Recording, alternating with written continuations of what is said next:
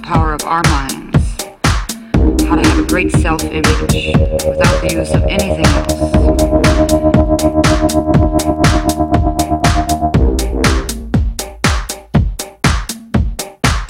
Let's turn on.